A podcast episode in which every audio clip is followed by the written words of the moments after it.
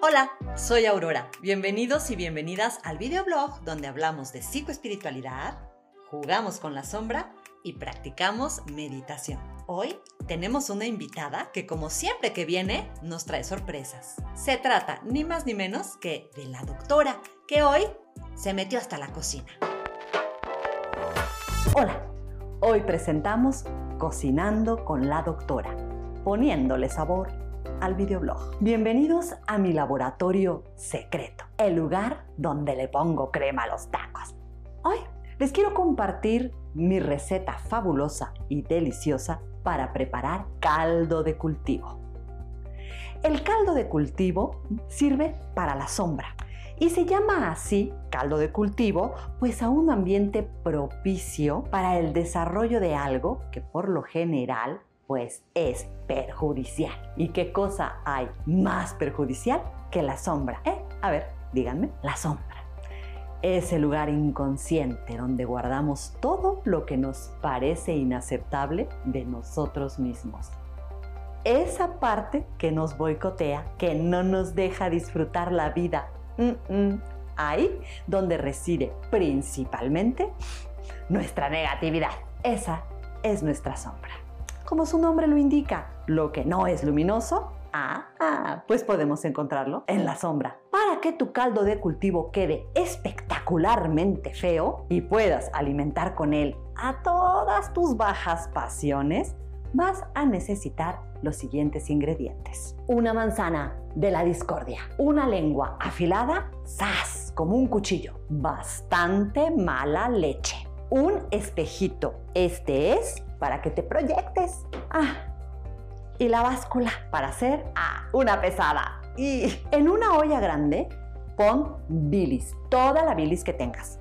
Asumo que si estás preparando este caldo, pues debes tener bastante. Agrega a tu olla la manzana de la discordia aderezada con juicios, con burlas, con descalificaciones para todititititita la gente.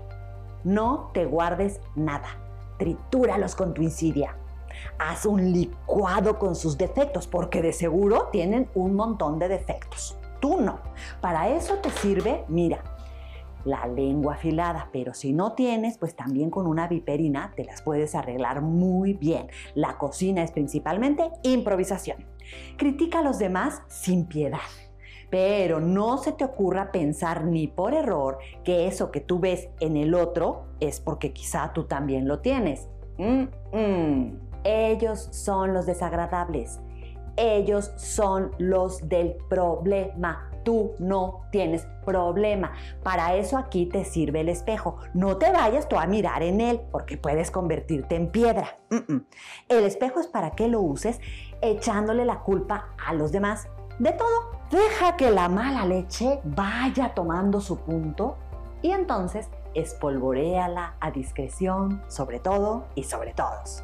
Esto hasta lograr el toque amargo y a la vez ácido que caracteriza a la sombra. Deja que tu mezcla macere ah, por años, pero no olvides tomarla a diario como agüita de tiempo. Eso hasta que la negatividad sea tu pan de todos los días. Toma tu caldo de cultivo siempre a oscuras, pues a la sombra nada la amenaza más que la luz. Puedes acompañar tu caldo con lasaña, con la hazaña de que alguien todavía te dirija la palabra después de cómo los tratas. Y de postre, una deliciosa sopa, una sopa de tu propio chocolate. Ah, el caldo de cultivo para la sombra, una receta infalible para todos los que creen que a la vida le puedes dar a tole con el dedo. Volvamos al estudio.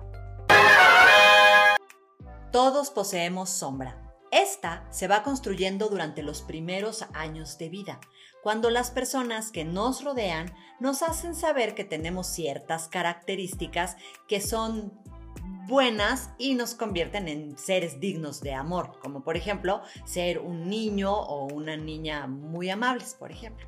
Mientras que por otro lado, esas mismas personas nos van dejando saber que hay características que no nos hacen ver tan lindos, como ser un niño o una niña que se enoja. Y claro, todo ese material lo vamos metiendo a un costal.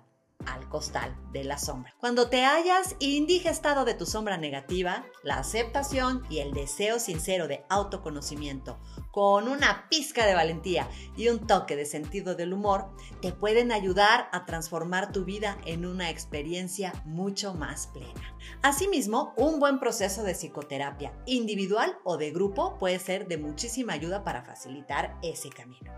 Sin embargo, no todo lo que guardamos en el costal de la sombra es destructivo o necesariamente negativo. No, de eso nos vamos a ocupar en el próximo episodio. Muchas gracias por ver este video. Dale un me gusta, regálame un comentario.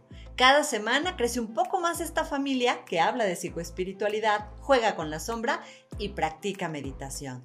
Muchas, muchas gracias por ser suscriptor o suscriptora. La aurora es ese bello momento que presagia la llegada del amanecer. Es por eso que soy Aurora y tú también. Nos vemos la próxima semana.